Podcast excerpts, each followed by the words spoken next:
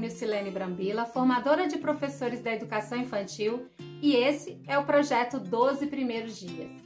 Chegamos à metade do projeto e antes de trazer a palavra de hoje, eu quero relembrar aspectos que tratamos lá no primeiro dia. Esse projeto foi inspirado numa tradição milenar que acredita que os 12 primeiros dias do ano modulam os 12 meses do ano, ou seja, o que for intencionado nesses primeiros dias irá direcionar cada um dos 12 meses correspondentes. A tradição conta ainda que os hábitos e aprendizados desses 12 dias podem e devem acompanhar você por todos os dias de todo o ano, o que se relaciona com o objetivo desse projeto, que é trazer para você dicas práticas de como o vínculo entre crianças e adultos pode ser construído com atividades que se adequam a todas as faixas etárias e que foram inspiradas nas 12 palavras, uma a cada dia. Se você ainda não viu, volta lá e acessa os outros episódios.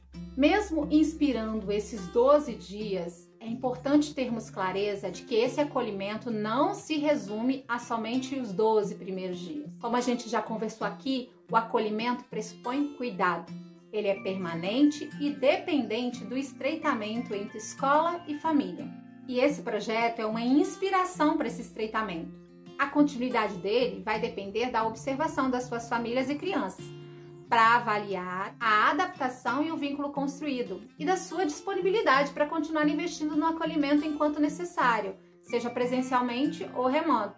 E para isso é importante essa observação, que demanda presença. Essa é a palavra de hoje.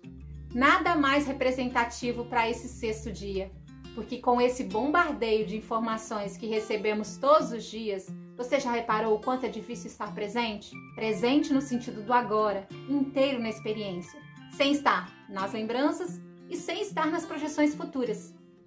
Mas você também já reparou que com as crianças não é assim? Quando elas estão envolvidas numa investigação ou ação exploratória, elas estão ali, inteiras, na sublimação do agora, como se o tempo em volta passasse mais devagar.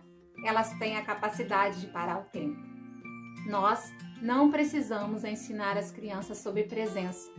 Nós é que somos aprendizes. Em respeito a essa sabedoria, a proposta de hoje é trabalhar esse tempo junto entre crianças e adultos.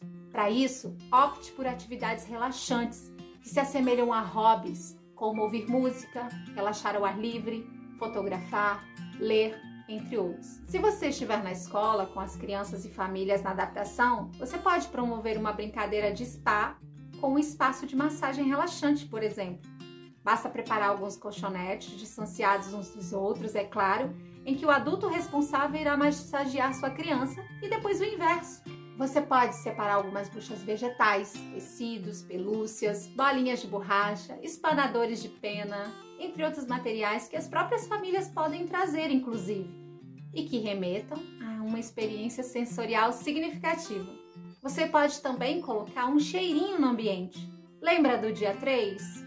O mais importante é o tempo de qualidade juntos e a presença no momento. Então, oriente adultos a desligar celulares, a se desconectarem e estarem inteiros nessa experiência. Essa é a nossa sexta sugestão. Passamos então da metade do projeto e a palavra do dia 7 é purificação. Como será que essa palavra pode ser vivenciada no período de acolhimento? Eu busquei inspiração e trago para você amanhã mais uma sugestão. Te encontro lá! Música